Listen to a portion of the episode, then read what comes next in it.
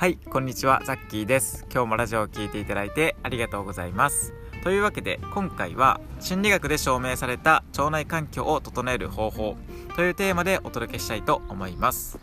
で今日お伝えすることっていうのはえ有名な話なのですでにご存知の方もいらっしゃるとは思うんですけどもうめちゃくちゃ大切なことなんですね。で、まあ、今回のようなことは文章で伝えるのが結構難しいのでインスタグラムとかではなかなかこう発信できないんですけど、えラジオで、えお話しすれば伝わりやすいかなと思っていて、まあ、何か参考になることはあると思うので是非最後まで聞いていただけると嬉しいです。で前半の方でその心理学で証明された腸内環境を整える方法。で後半でそれを実際の生活に活用する方法についてもお伝えできればと思います。でまず最初にその心理学で証明された、えー、腸を整える方法っていうところで、まあ、今回お伝えしたいことの結論だけ先に言ってしまうと、えー、ノセボ効果とあとプラシーボ効果というものについて、まあ、改めて覚えて覚えておきましょうっていうとあれなんですけど、まあ、その2つっていうのをあの改めて認識しておきましょうっていうのが今回お伝えしたい結論になります。で、まあ、ノセボ効果って何とかプラシーボ効果って何か聞いたことあるけどどういうことなのっていうふうに思われる方もいらっしゃると思うので、まあ、それがどう腸内環境に影響してくるのかっていうのを簡単に解説していきますね。でそのノセボ効果とプラシーボ効果っていうのはどちらともものすごく簡単に言うと人間の思い込みには想像以上の力があるんだよと教えてくれるあの効果になります。で、まあ、思い込みとかっていう風に言うとあのスピリチュアルなんかの引き寄せの法則みたいな あのそういったものを想像される方もいらっしゃるとは思うんですが、まあ、別に今回はスピリチュアルを熱く語りたいわけではなくて至って科学的に実証されていることになります。まあ、ただあの別にスピリチュアルを否定するわけではなくてあの僕はスピリチュアルに対しては極めて中立的な 立場であの否定もしないしものすごくものすごくこう信じるわけでもないっていう感じなんですけど、まあ、今回はあのそういった話ではないよという感じです。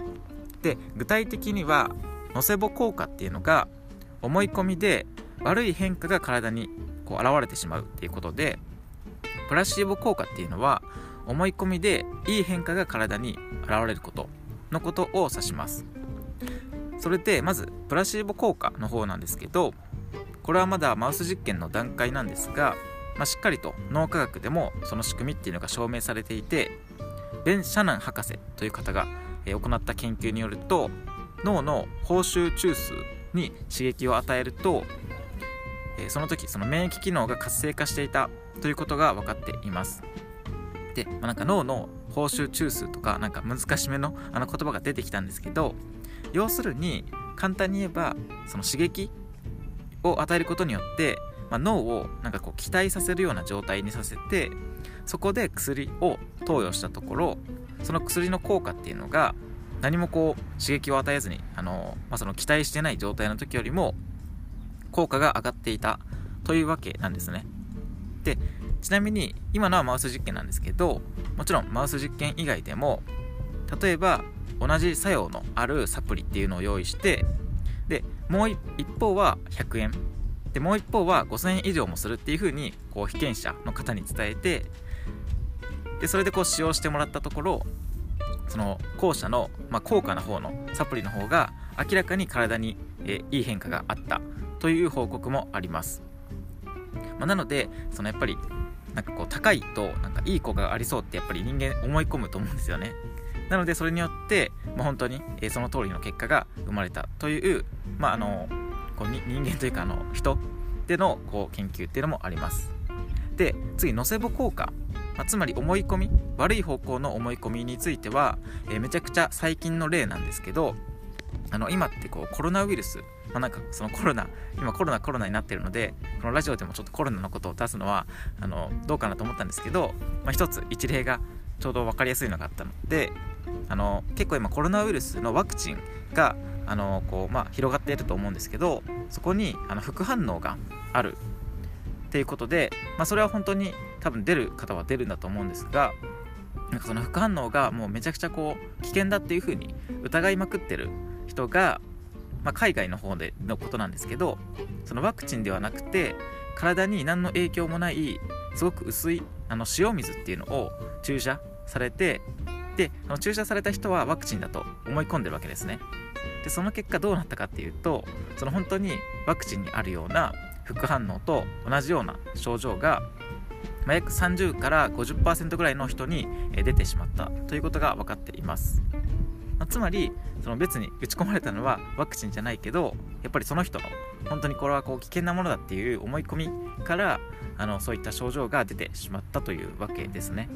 まあ、なので以上のことから人の思い込みの力っていうのはやっぱり想像以上に大きいものであってその思い込みが変化をこう与えることもあるっていうのを、まあ、知っておくっていうのはめちゃくちゃ大切なことだとあの最近改めて感じたので、えー、この放送を、えー、するに至ったという感じです。で、まあ、ここでその思い込みがあるからこう気をつけようみたいな風にあの終わってもいいんですけどなんかそれだとこう他のあのいろんなところでも言われてると思うのでまあ、それをじゃあどうこうしていけばいいのかっていうところについてもお伝えしていきたいと思います。でこれも先に結論を言うと、えー、まずは楽観的でその後は客観的に考えるっていうことが、えー、ものすごく大切だと思っています。もちろん今言ったのが全てではないんですけど、まあ、今回はそれぞれについて解説していきたいと思います。でまずは楽観的についてなんですがまあ、いい思い込みと悪い思い込みがあるんだったら当然ですけどいい思い込みをした方がいいですよね。例えば、まあ、その腸内環境を整えるっていうとやっぱり食事であったりとか運動とかマッサージとか、まあ、そのストレッチとかヨガとかあの、まあ、ストレスケアとか何でもいいんですけど、まあ、そういったやっぱり総合的なことが必要になってくるわけですね。で何か例えばじゃあ運動とか筋トレ、まあ、あとマッサージとかをすることがあったとしたらその時にああ運動ってこうリフレッシュになるな。今きっと腸も活発に動いてるぞ。みたいな感じでまあすごく極端な例ですよ今のは、まあ、でも本当にそういう感じでその別に声に出せっていうわけじゃなくてあの心でなんかこうあ腸もきっと今こう活発に動いてるんだなっていう風に思いながらマッサージとか運動するとかあと、まあ、食事をする時はいや本当に美味しいなと。我ながらいつも美味しくできて天才だと。これはきっと腸の、まあ、細菌たちもこう喜んでいるなみたいな感じに思ったり思いながらま食べたりとかあとはまあ逆になんかこう体にあんまりこう良くなさそうなものだなとこう思いながらもし食べてしまった時っていうのはやっぱりほんとこういうなんかまあ例えばその油物だったら油物って本当に美味しいよなと。まずはまあその美味しさをあの噛みしめつつまあでも私のこう腸の中にいる細菌がうまくその悪い成分っていうのを、分解してくれるからたまにはこう食べても全然 OK だわ。みたいな感じで、まあ、その思い込むというか、まあ、そう思いながら食べる。でもちろんそうなんかそう思いながら食べたら何でも食べて OK っていういう風に言いたいわけではないんですけどやっぱりたまにこう食べる時もあると思うんですね。なのでそういった時はまあやっぱりどちらかというとそのなんか罪悪感とかを感じながら食べるっていうよりは、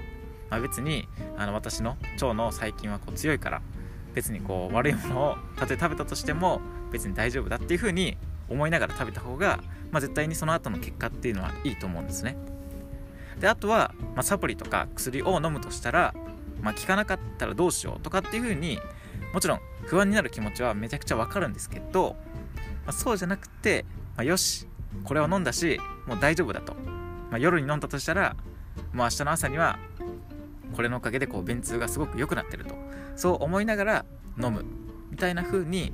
あのまずはこう楽観的に結局楽観的ってこういい方向に多分捉えるってことだと思うので、まあ、いい思い込みをしていく。ということがまずは大切だと思います。まあ、とは言ってもやっぱりこうそう簡単に楽観的になれないよっていう場合もあると思うんですね。僕もどちらかというと今でこそその結構こうなんか楽観的に考えることはまだできているかなと思うんですけど昔は本当にこうめちゃくちゃ悲観的というかその反対の感じだったんですけど、まあ、その時に重要なのが客観的に考えることなんですねこれはあの認知行動療法っていうなんか心理学でのアプローチの一つなんですけどあのまあその楽観的にいい思い込みをしようとしたとしてもやっぱりこう心のどっかででも〇〇になったらどうしようっていう風にこう不安になることってあると思うんですね。まあ、そうならなかったらもうずっと楽観的でいいと思うんですけどなのでそのもしなんかこう不安になってしまうことっていうのがあった時は一回もう自分を空の上から見下ろすイメージなんかあの鳥になった気持ちで自分を見ましょうとかってよく言われると思うんですけど、まあ、そういった感じで自分をもう客観的にうまくこう見るんですね。空の上から。でそうするとあ今私はその悪い心配をしているなと。自分をこう認識できるじゃないですか。でまあ確かにそういった不安はあるかもしれないけどとりあえずまずは表面だけでもいい思い込みをしておこう。みたいに、まあ、その自分の気持ちを空からこう客観視してでまずはその表面だけでもいい思い込みをすれば OK なんですよ。で最初は、まあ、その表面だけのあの思い込みかもしれないんですけどそれを毎回こうなんか悪い思い込みがあったとしてもこう毎回こう客観的にしっかり見てでいい方向に表面だけでもしていればそれがいつしか当たり前になって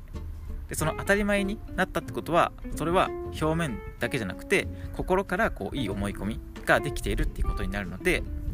まずはその自分を客観視するっていうことが、えー、まあ、その楽観的に見るっていうのと客観的に見るっていうのが大切かなと思います。で、まあ、エゴも一緒なんですよね。最初は表情だけで作り笑いをしたとしてもそれをずっとやってたら人の心っていうのは本当に体の状態に引っ張られるのであの笑いながら怒れる人ってやっぱりいないんですよ。今やってみてほしいんですけど あのなので最初は最初はその表情あのだけで笑ってたとしてもそれが当たり前になったら心から笑うことができるというわけですね。なので、まあ、の今回の話っていうのはちょっと、えー、難しめだったかもしれないんですけどこう伝わってるかが分かんないんですが思い込みの力っていうのはやっぱり侮らずにできるだけいい思い込みをしましょうっていうのがまず一つで、まあ、でもそれでもこう悪いことっていうのがよゆることはあると思うんですけどそんな時は自分を空からもう鳥の気持ちで自分を見て、えー、客観的に見ましょうっていうのが、えー、大切なんじゃないかなと思います。はい、ということで、えー、今日も最後まで聞いていただいてありがとうございます。えー、今日めっちゃこう自分でジェスチャーをしながらねあの話したのでなんか気持ちが伝わってたら嬉しいなと思うんですけど、えー、まあ引き続き超元気にしていきましょう。はいということで、えこれを聞いていただいているあなたが今以上に健康でそして笑顔になれるような力になれればなと思っております。それではザッキーでした。バイバーイ。